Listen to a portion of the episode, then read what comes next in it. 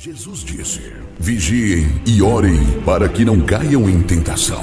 Começa agora o momento de oração do projeto Oração é a Resposta, uma realização do Departamento Nacional de Oração da Igreja Pentecostal Unida do Brasil. A paz do Senhor Jesus Cristo para meus irmãos. Aqui quem fala é o pastor Jefferson. Sou da IPUB do Rio de Janeiro Irmãos, tem coisas que acontecem em nossa vida que é necessário que aconteça. Às vezes queremos fugir, mas o caminho não é fugir, é enfrentar. É, tem situações que vêm para nossas vidas que é para provocar um milagre em nossas vidas.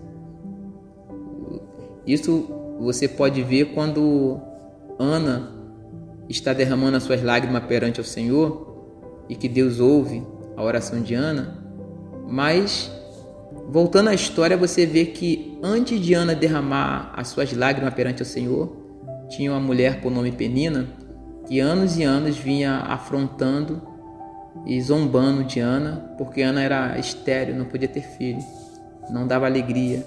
Era como se Ana fosse o desgosto do seu marido. E ela vivia com aquele sentimento, aquela amargura então, cada vez que Penina afrontava, Ana dobrava o joelho e derramava as lágrimas perante o Senhor. E isso causou em Ana é, um grande momento de milagre, porque Deus ouviu a oração de Ana e abriu. Então Penina foi a que causou o um milagre. A perseguição de Penina causou em Ana, né, fez acontecer em Ana um milagre. O exemplo, José. O José sonhou e contou o sonho para os seus irmãos, para o seu pai, e começam a, agora uma perseguição, um ciúme, e de um sonho que de repente poderia ser bem gradativo acontecer um, tudo certinho, né, de, sem problema nenhum. Agora conta que José, a primeira coisa que aconteceu foi ser lançado numa cisterna. Aí tu imagina, né, tua família te lançou numa cisterna, aí vende ele como escravo, aí daqui a pouco ele trabalha na casa de Potifar, depois tu vê a história já embolando mais ainda, aí José cai dentro de uma cadeia, uma prisão. Aí depois Deus pega José e exalta José. Ou seja, os irmãos de José, mesmo sem saber, estava trabalhando para Deus para botar José no caminho da promessa. Irmãos, os seus adversários não sabem, mas eles estão trabalhando para Deus, eles te colocaram no caminho da promessa. Creia hoje, hoje pode ser o dia mais doloroso da tua vida, mas olha para o alto e fala: Deus, muito obrigado por me colocar no caminho da promessa. Se você olhar para a vida do povo de Israel, eles saíram do Egito e o rumo à terra prometida, a terra que emana leite e mel, era a promessa. E é onde Deus trouxe o povo para um deserto. E ali no deserto tudo aconteceu. Mas lá na frente você vê que Josué e Caleb foram aqueles que foram olhar a terra prometido e voltaram com boas notícias e crendo que sobre eles tinha uma promessa de vitória. Deus falou que era deles aquela terra e eles iam herdar a terra. Não, não tinha problema se tinha gigantes, irmãos.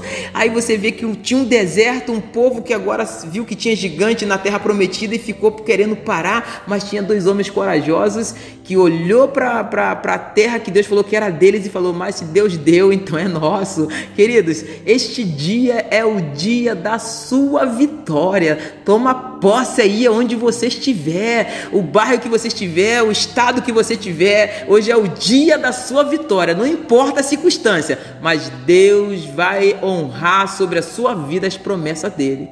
Guarde essas palavras no seu coração.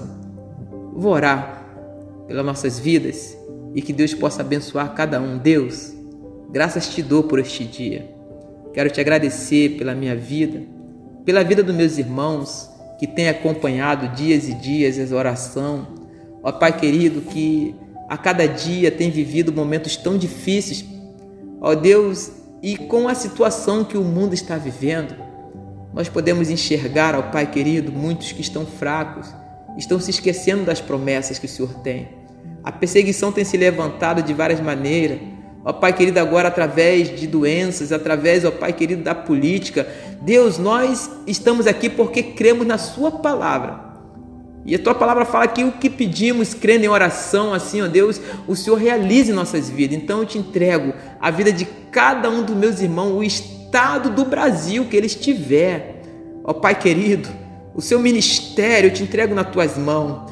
Ó Pai querido, os departamentos dos jovens, das crianças, de evangelismo, todos os departamentos da igreja eu te entrego nas tuas mãos. Ó Pai, te entrego nas tuas mãos todos os pastores, obreiros, os diáconos Ó Pai querido, todo o ministério da nossa igreja, ó Pai, que o Senhor venha fortalecer com o seu poder, ó Deus querido, colocando nos nossos corações, abrindo, ampliando o campo de visão para entender que tudo quanto está acontecendo, ó Deus, está sob o seu controle. Também eu te entrego, ó Pai querido, o nosso presidente, te entrego todos que estão ao seu redor, ó Pai querido, que estão lutando junto com Ele para poder mudar o sistema, mudar a situação desse país. Ó Pai, mas sem a Tua presença, nós nada somos. Então eu te entrego, ó Pai, o nosso governo nas Tuas mãos. Faça uma obra lá dentro. Começa a colocar as coisas no lugar. Ó Pai, neutraliza toda a obra das trevas e que a partir de hoje as promessas, Deus, ao qual o Senhor tem de vitória sobre a vida de cada um começa a se cumprir, porque eu creio no poder da oração. Toma, meus irmãos, nas suas mãos, é que eu te peço. Amém e amém.